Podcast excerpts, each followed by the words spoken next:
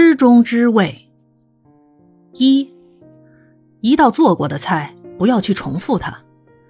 第二次重新做同一道菜，我就想，怎么样改变一些佐料，或者改变一点方法，使它能吃起来不同于第一次，而且企图做得更好一点到最后不就做得很好了吗？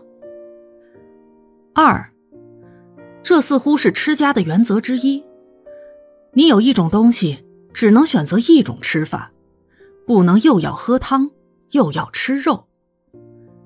三，知味不易，人生得知味之知己是多么难呀！四，凡是仙风道骨的动植物，是用来让我们沉思的；艳丽无方的动植物是用来观赏的；名称超绝的动植物是用来激发想象力的。一物不能二用，既有这些功能，它的肉。就绝不会好吃，也吃不出个道理来。五，吃好菜的时候，总要把心情回到最初，好像是第一次品尝，让味蕾含苞待放。这就像和情人接吻，如果真爱那情人，不管接多少次吻，都有不同的滋味。真正的吃家对待食物，要像对待情人。六，荷叶的滋味甚好，使人想起中国菜，实是中国文化的表现。荷叶，故可以入诗入画，同时也能入菜。入菜非但不会使荷叶俗去，反而提高了一道菜的境界。只是想到荷叶难求，心中未免泱泱。七。是吃苦瓜，还是这几年的事？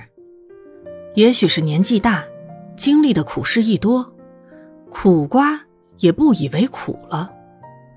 也许是苦瓜的美，让我在吃的时候忘却了它的苦。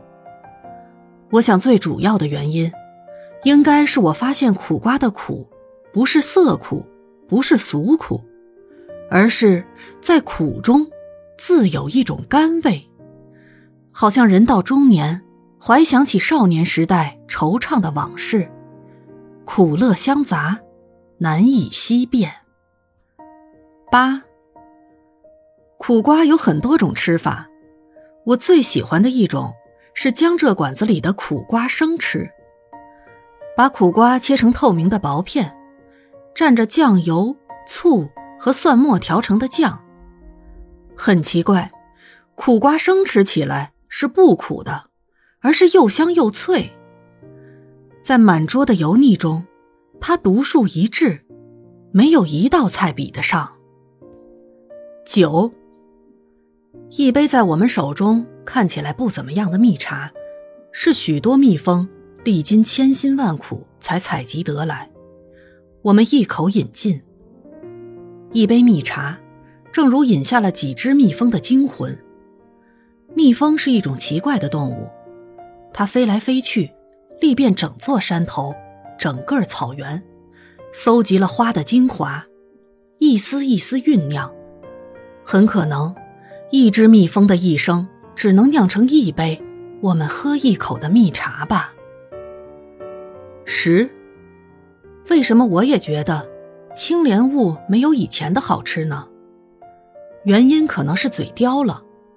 水果被不断改良的结果，使我们的野心欲望增强，不能习惯原始的水果。土生的芭乐、芒果、杨桃、桃李，不都是相同的命运吗？另一个原因是在记忆河流的彼端，经过美化，连从前的酸莲雾也变甜了。